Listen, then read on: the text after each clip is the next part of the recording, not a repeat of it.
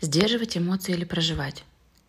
Я иногда слышу мнение о том, что эмоции нужно сдерживать, потому что в современном мире, когда мы соседствуем с большим количеством людей, наши эмоции никому не нужны и не важны.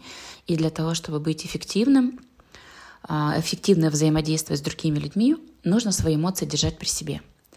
Давайте посмотрим, какие у нас есть варианты. Что нам дает сдерживание эмоций?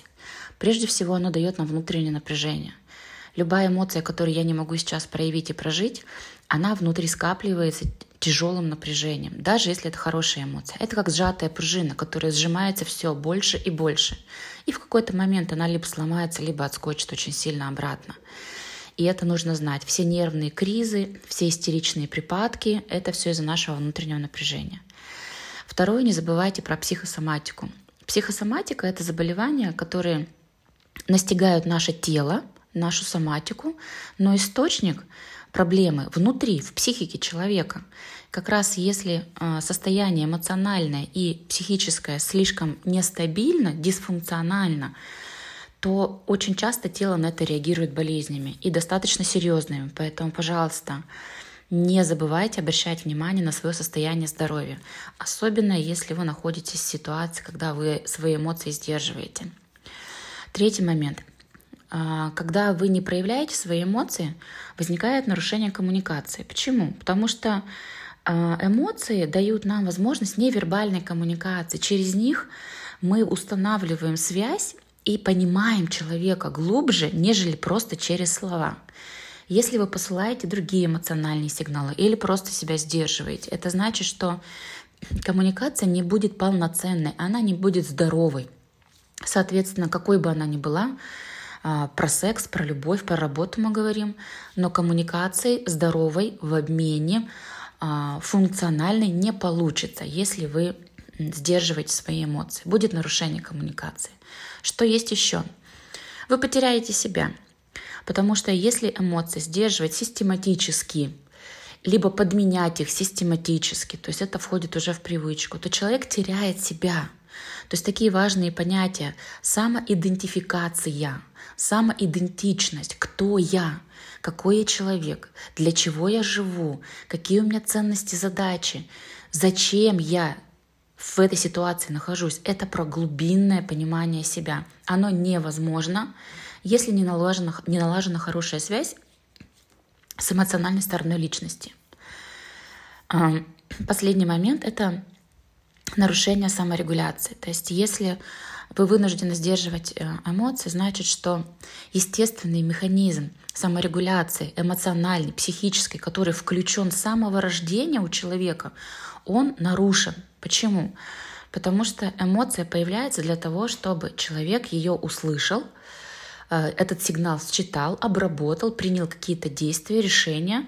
Если же эмоция как бы вытесняется или обесценивается, или локализуется, это значит, что механизм, встроенный в нашу психику для того, чтобы человек был окей, он нарушается. Вследствие за нарушением а, саморегуляции эмоциональной пойдет нарушение всех систем а, саморегуляции нашей психики. Не очень приятная история. А что будет, если наоборот мы проживаем свои эмоции? Ну, это на самом деле очень круто, потому что Человек, проживающий свои эмоции, он в мире с собой, он в ладу с собой, а, у него к себе есть а, доверие, у него сформировано доверие к себе, как следствие доверия к миру, так называемое базовое доверие. У него есть уверенность в себе, не эгоцентризм или эгоизм, а именно уверенность в себе, вот эта внутренняя опора. Я справлюсь, что бы ни случилось, я справлюсь. Почему? Потому что все элементы психики прежде всего, один из самых важных эмоциональный элемент психики, интегрированы полноценно в личность. Что еще? У человека будет нормальная, адекватная самооценка. Почему? Ну, потому что он в порядке. То есть он осознает себя полностью благодаря своим эмоциям, и он понимает, что где-то он хорош, где-то он плохо, но в целом это нормально. Я не лучше других, я не хуже других, я окей. И это очень здорово.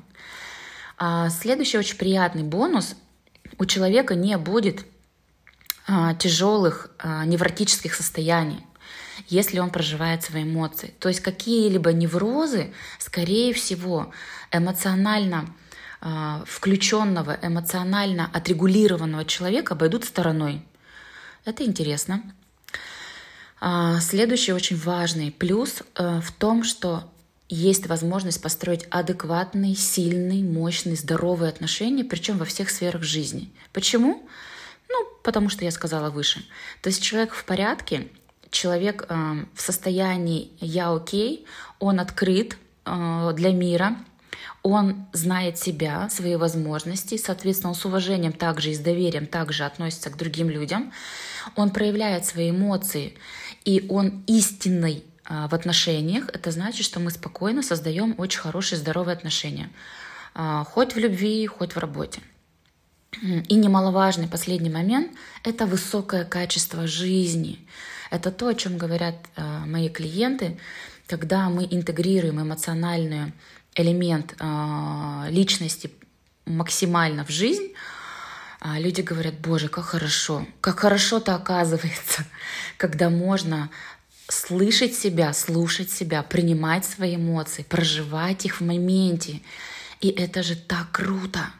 Высокое качество жизни включает в себя очень много параметров, но его достичь невозможно, если вы не проживаете свои эмоции экологично.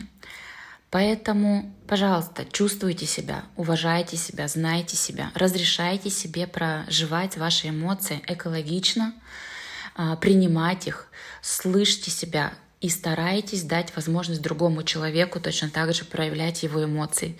Вступайте в диалог, проявляйте себя в лучшем а, качестве.